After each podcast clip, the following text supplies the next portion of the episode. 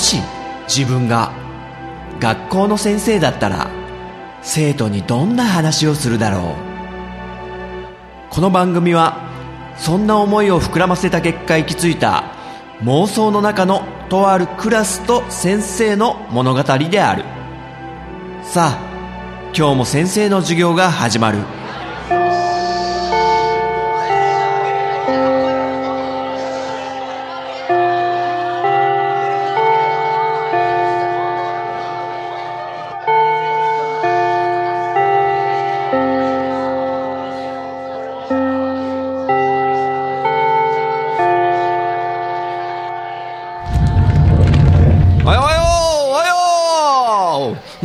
はちと不安定。シャオって。ねいやごめんごめんごめん。はい席ついて。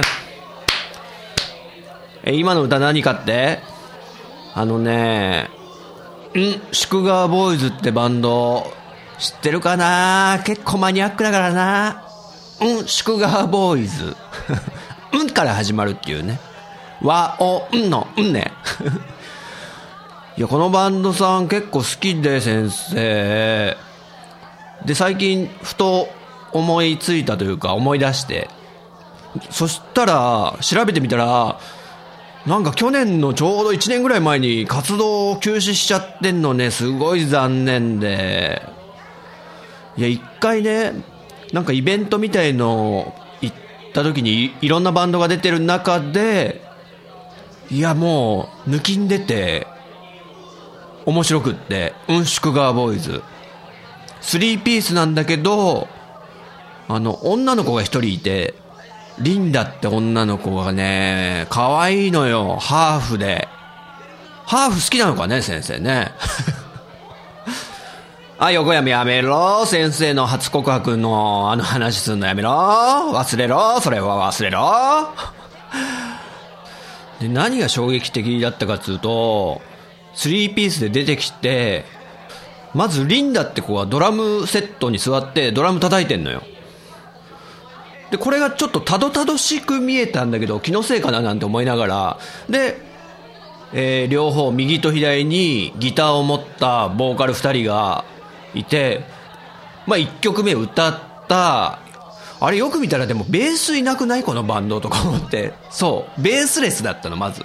それが結構新しいなと思ったのと、で、次の曲始まるかなと思ったら今度、今右でギター弾いてた人が、今度ドドラム叩き出して、で、今度、そのドラムだったリンダが、表出て歌い始めたのよ。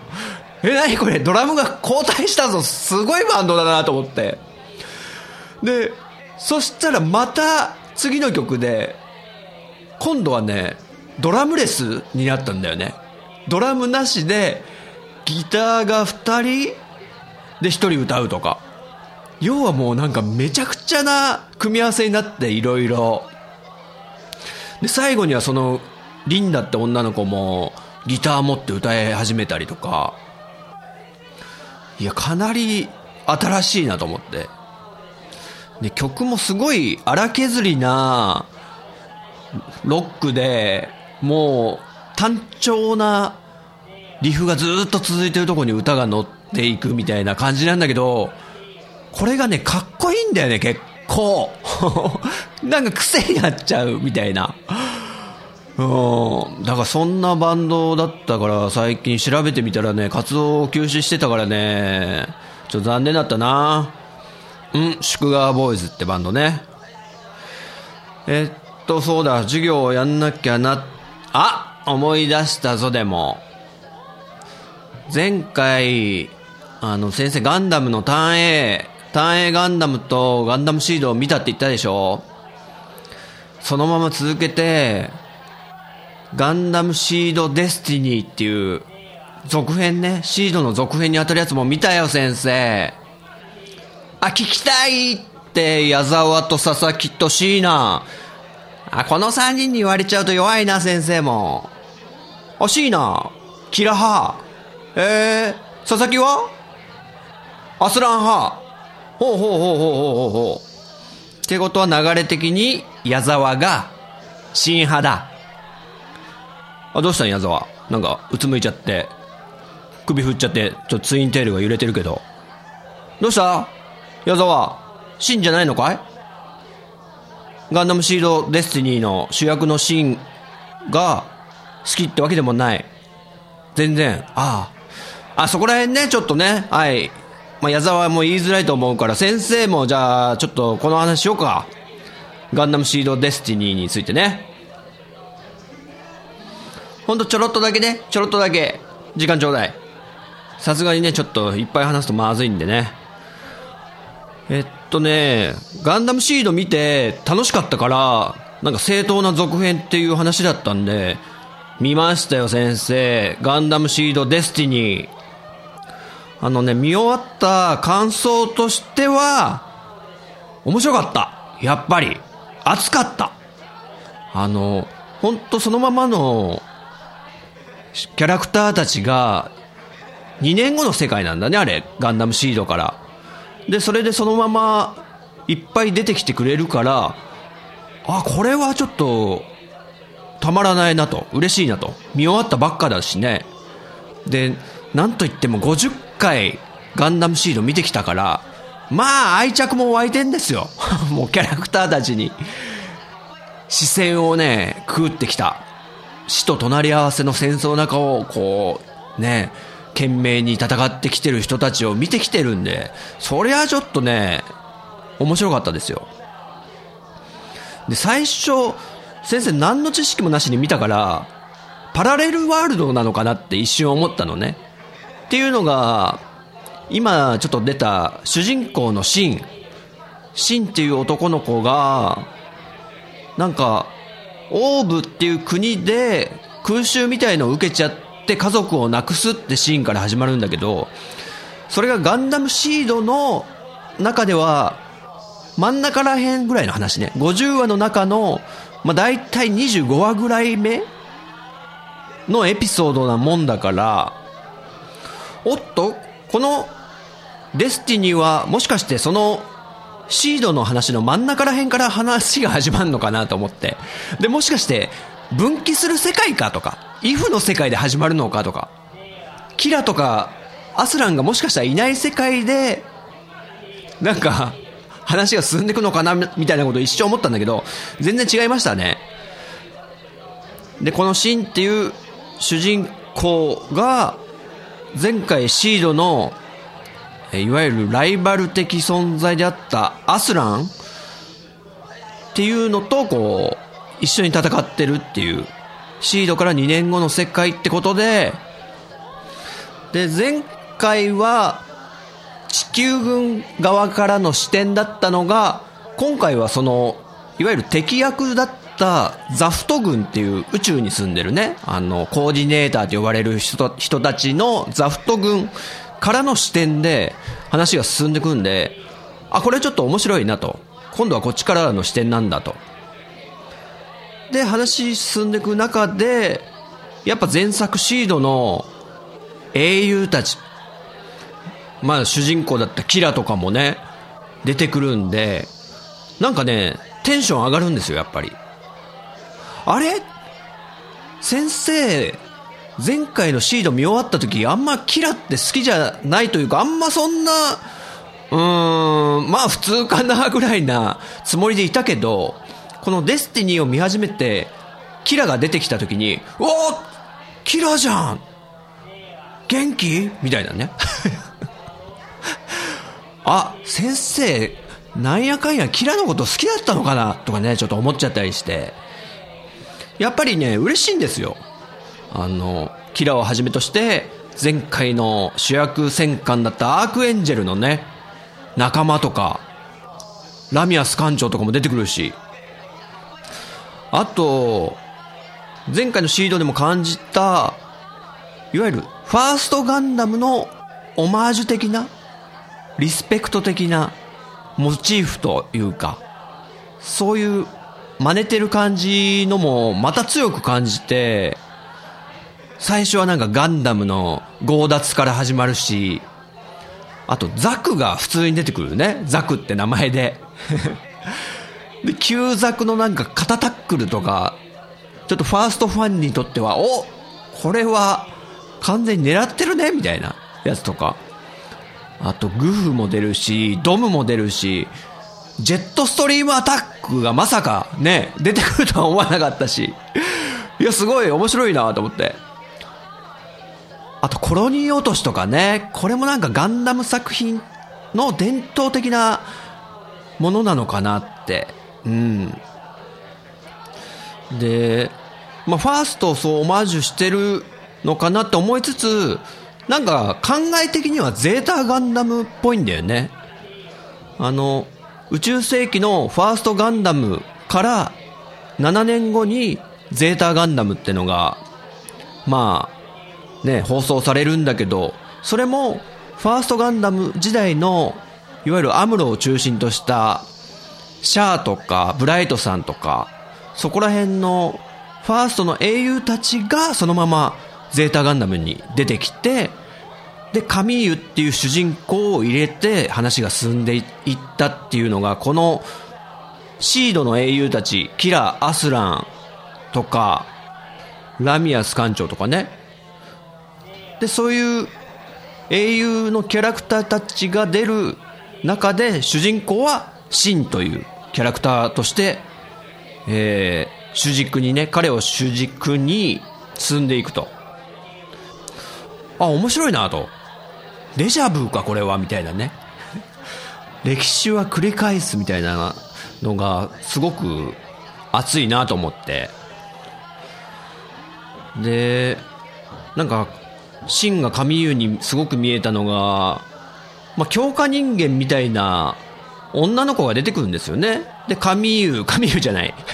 シンとちょっと恋仲みたいな感じになって、で、シンがその子を守ってあげたいみたいな気持ちになるんですよね。まあ、ステラって女の子だけど。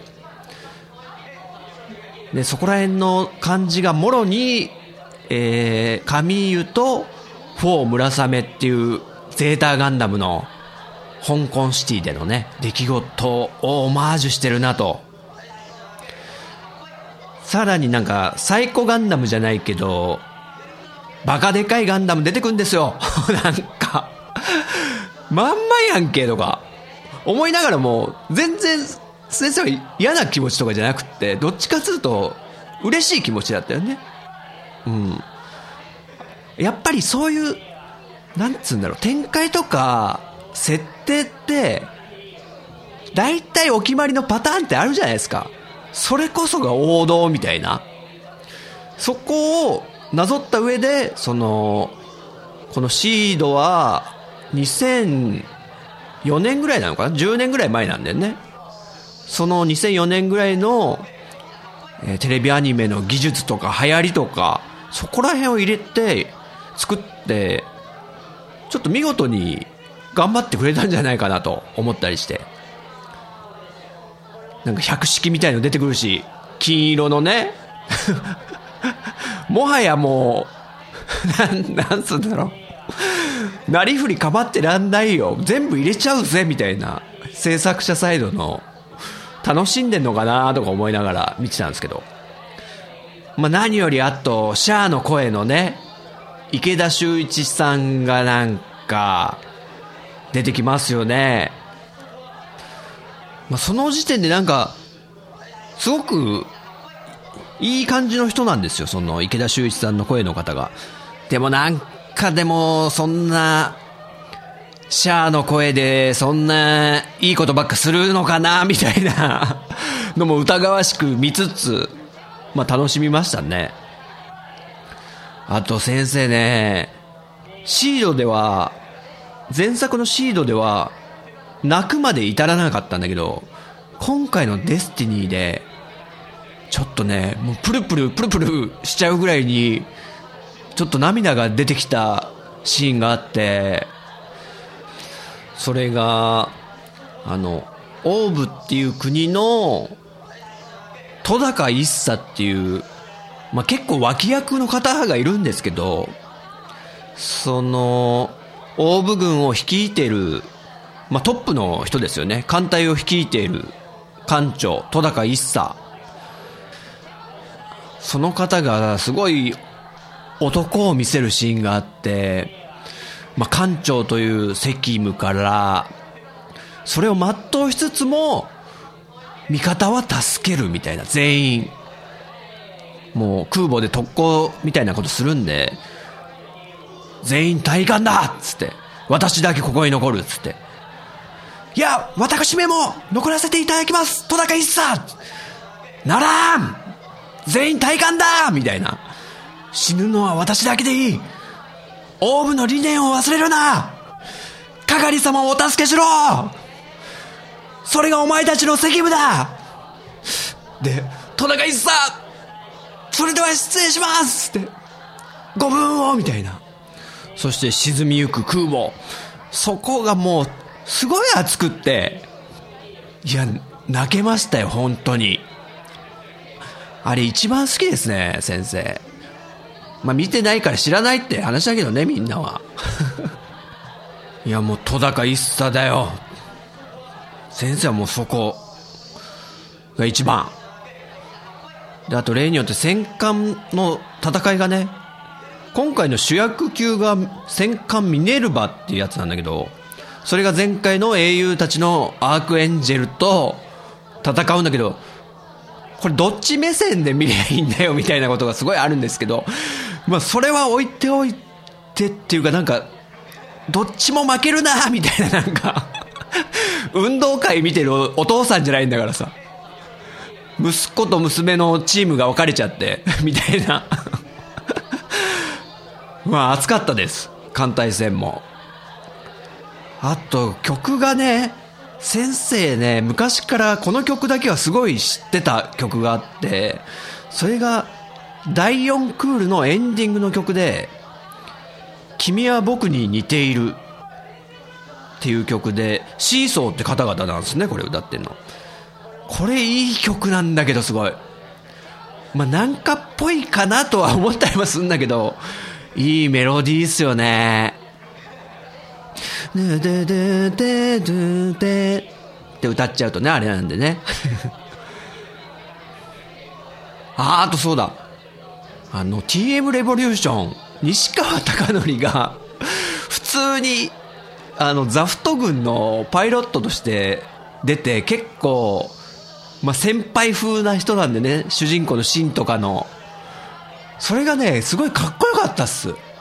あの、西川貴教の声もちょっとハスキーで、お前、それじゃ死ぬぞとかいうセリフとかかっこいいんすよ。あと、あれだ、グフに乗ってんすよね。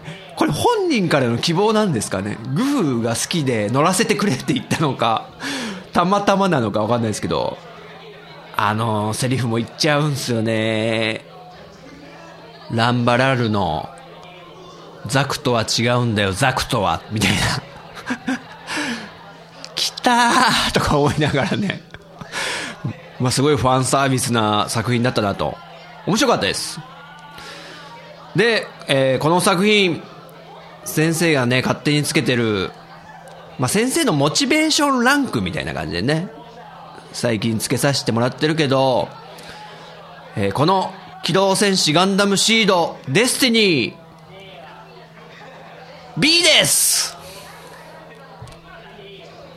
!B っていうのは、すごく面白くて楽しいんだけど、こう、ジンタン先生のおすすめマークをピッて貼っちゃえないなっていうのが B なんですよ。A はもうおすすめマークを貼るんですよ。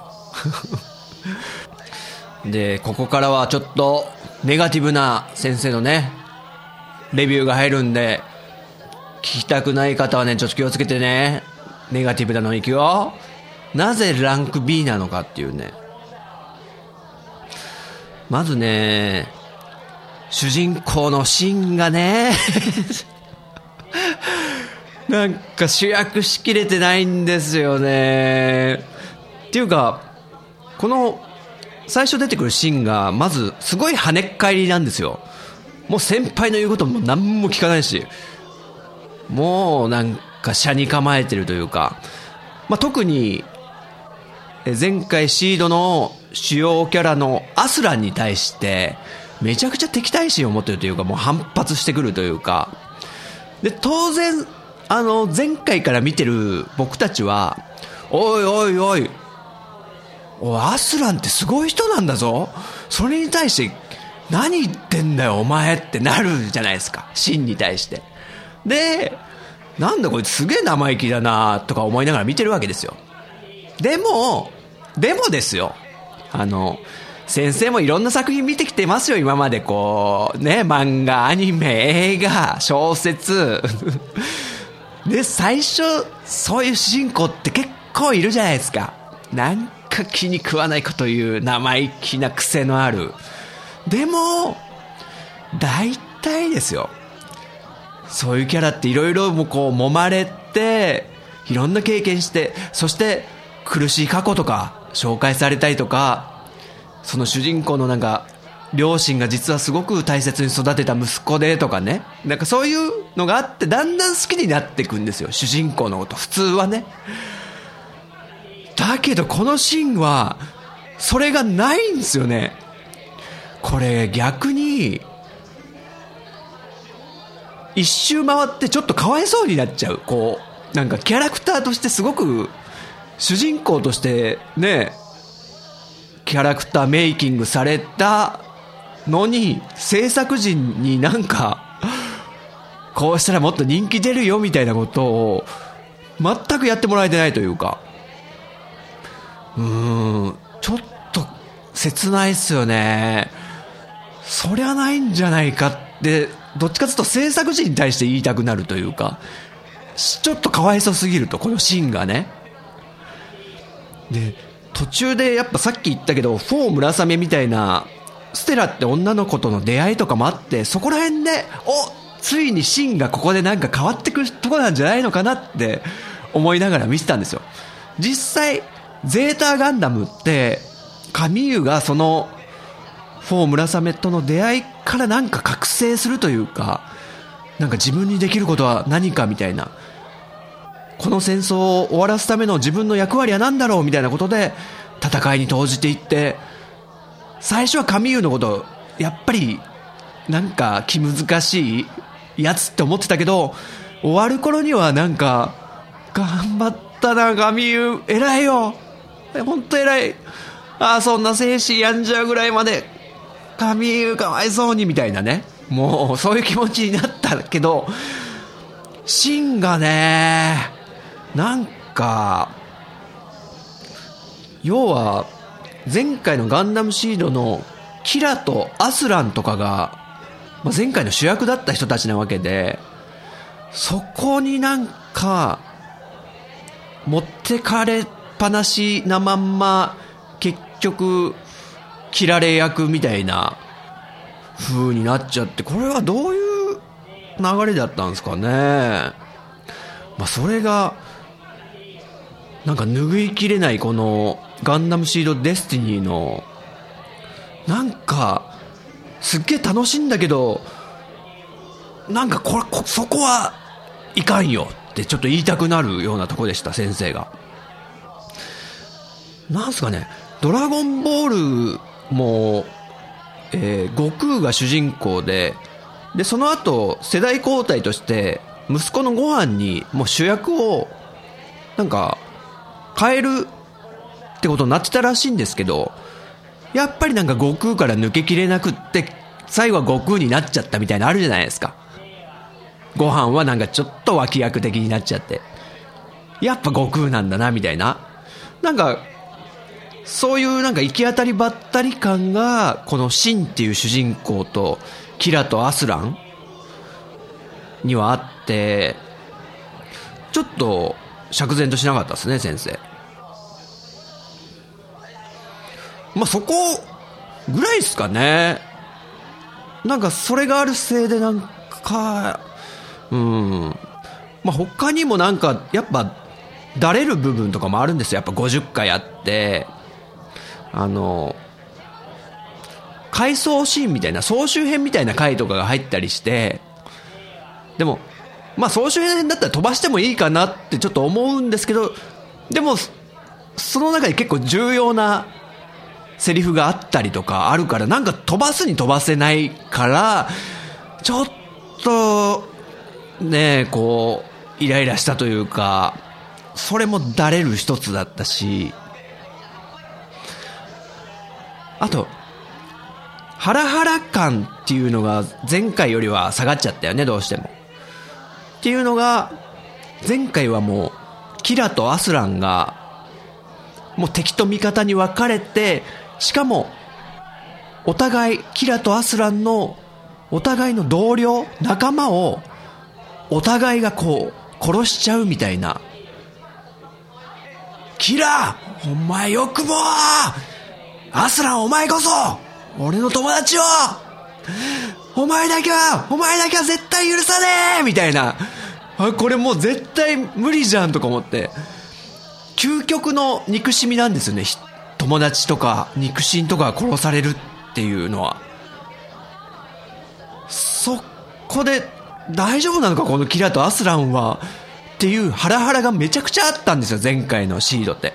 でも今回はあんま、もうね、一回、こう、まとまったというか、っていうのがあるので、なんかそれと似たようなハラハラ感みたいな楽しさはちょっとなかったかなっていうのは思ったんですけどね。うん。で、あともう、最後の50回付近はまあ、最後の戦いなんでめちゃくちゃ盛り上がったんですよ。まあ、さっきも言ったけど、戦艦同士の戦いとかね。でも、なんか、もう最後の50話のギリギリの最後の25分ぐらいまで使ってようやくなんとか終わらせたみたいな感じがすごいして、もう尺をギリギリ、うわ、なんとか終わらせたわ、大丈夫だった、セーフみたいな。だから、エピローグとかも語る余裕もないし、なんかドタバタ感があって残念だなっていうのもあったんですよ。そんなギリギリになっちゃうんだったら、その、総集編っていう今までのあらすじをね、こう、30分かけて語り直す回を作っちゃう時間もあるあったわけですからね。だからなんか、結構、この、なんだ、最後に行き着くまでに、いろんな2点3点したりしたんじゃないですかね、ストーリーが。うん。でも、なんかそういう制作者サイドのごたごたがありながらも、面白い作品であったりするんですけど、なんかね、それが悪い方に作用しちゃった感じあるね。うん。うん。っていう感じで、ちょっとネガティブなあの、先生が感じてたことが、やっぱどこまでも最後まで引っかかったまんま話が進んでったんで、だから、やっぱりこう、なんだ、先生の中では、おすすめっていうシールは貼れないなって思って。だっておすすめってことは、何？先生の名を名のもとに進めるってことは、その進めによって、もし見てくれる人がいたらですよ、その時間を、その見てくれる時間の責任を取んなきゃいけないんですもん。先生はね、その責任は取れねえなって思ったんですよ、この作品は。個人的には楽しいんだけど、みんなの、なんだろう、時間を、これに捧げるってとこまではちょっと責任持てんわ、みたいなね。ということで、B なんです。はい。まあ、いろいろ言ったけども、見てよかったです。あの、ファーストのファンも喜ぶし、あと、なんかファースト世代の人がお父さんになって、で、息子が生まれて、親子で一緒に見れるガンダムとしてみ作ったみたいなのも書いてあって、はいはいはい、それはいいなと思ったんですよ、すごく。素晴らしい制作者サイドの考えだなと。親子で見れるガンダムって。お父さんも懐かしめつつ、なんかそこら辺に関してはすごいなと思って、お見事ですと。ちょっと拍手を送りたいですね。あと、先生のレビューを固めた後で、いろんな人のレビュー見たら結構賛否両論なんですね、この作品って。そんな中であんま戸高一茶のこと書かれてないなと思ったのと、あと戦艦同士のミネルヴァとアークエンジェルの戦い熱いよねって言ってる人が一人も見当たらなかったんですけど、先生みたいな見方してる人ってあんまいないのかなとか思って、ちょっと寂しかったんですけど。はい、という感じで、あ、ごめんね、ちょっと長くなったね。ちょ、授業やろうかな。じゃあ、教科書、49ページ、八神。はい、オーブ連合主張国の理念から読んで。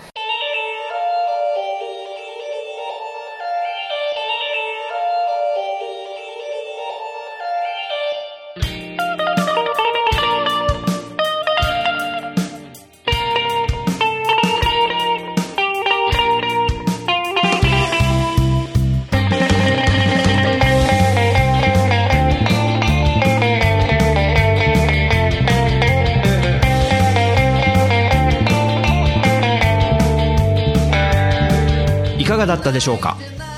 この番組は私陣太が先生風に生徒に語るスタイルとなっています。気に入ってくださった方はポッドキャストでご購読ください。iTunes ストアのレビューで評価していただくと励みになります。人学 Twitter アカウントのフォローもお待ちしています。